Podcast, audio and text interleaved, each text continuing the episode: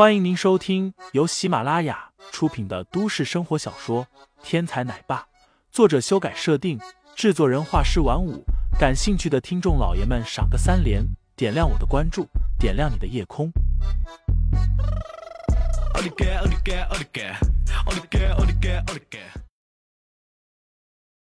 第八十八章二女相见上。林飞只是有点不明白，国内一片大好的环境。为何会出现白天宝这样的手下？林飞，他他死了。陈月有些哆嗦的问道。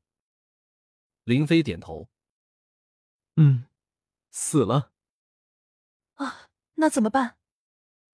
要不要报警？巡捕会不会抓你啊？不过他是自杀的，应该没事吧？要不要告诉大家，这个人没来过？要不让电脑部门？把监控录像都删除了吧！哎呀，这么多人，有人泄密怎么办啊？陈月毕竟是女生，突然面对这样的事，有点乱了方寸，嘴里面絮絮叨叨，想着各种各样的对策。林飞听得有些好笑，又有些感动，因为陈月想的说的竟然全部都是为他着想。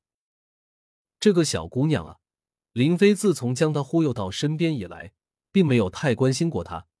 更多的时候，林飞一直在忙自己的事。此刻见到陈月的这份表情，林飞此时忽然感觉有些亏欠。看来以后要多一份责任了。林飞暗自下了决心。陈月，给韩总打电话，让他下来一趟。另外，我这个办公室现在开始禁止其他任何人进入。林飞吩咐道：“这个白天宝显然来历不凡。”需要韩新宇辨认一下，韩家作为武术世家，一些人脉资源还是有的，而这方面林飞则很不擅长。他自小跟随师傅修炼，下山以后便直接当了兵，对国内的武术流派什么的基本上一窍不通。哦，好的。陈月呆滞了一下，然后迅速调整了心情，开始给韩新宇打电话。不一会儿。韩新宇到来，见到白天宝的时候也吓了一跳。林飞上前将白天宝的事叙述了一下。韩新宇听完，皱了皱眉头。白天宝，武城境大成的实力，已经有资格做普通门派的长老了。这样的人却甘愿做一名送信人，这样的势力我还真没有听说过。而且，从我了解到的武术界的名人来看。也没有人是叫白天宝的。明珠周边并没有姓白的武术世家，湘西省倒是有个白家，但是他们精通的并非武术，而是古都一脉。这个白天宝显然不是。散修里面有个白定坤，但是这人武功高绝，恐怕已经超脱了武成境的范畴，而且其人孤傲无比，行事喜欢独来独往，定然不会允许子侄辈成为别人的下属。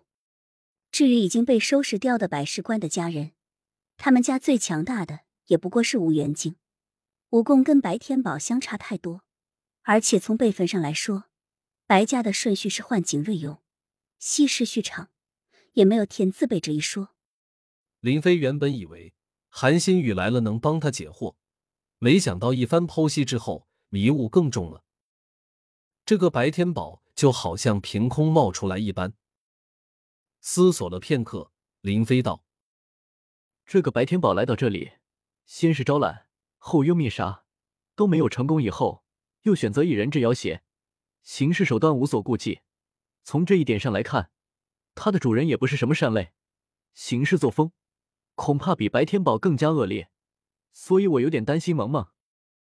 白天宝能够追查到自己，那么他背后的主人同样也能追查到萌萌。”现在白天宝死在这里，他背后的人如果出手，直接找自己还好说；如果去对萌萌下手，那么以天使国际幼儿园那点保安力量，是绝对挡不住的。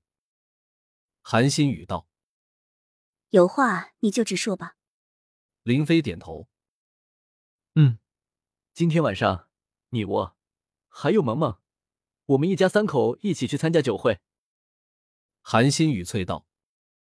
谁跟你一家三口？林飞嬉笑道：“难道还是一家四口不成？可是我们还没开始呢，等你怀孕了，我们就是一家四口了。韩新宇黑脸。陈月道：“韩总，你是萌萌的小姨，自然跟林飞也是一家人啊。”韩新宇忽然脸色一沉：“陈月，你是怎么知道萌萌是我姐的孩子的？”韩新雪有孩子这件事非常隐蔽，即便是韩家人知道也不多，因为韩新雪姐妹俩都是在外面住的单独的别墅，和其他的韩家人并没有多少交集。陈月道。其实我住的地方距离韩总很近的，你们接送萌萌的时候，我都看见过，而且不止一次。听众老爷们，本集已播讲完毕，欢迎订阅专辑，投喂月票支持我，我们下集再见。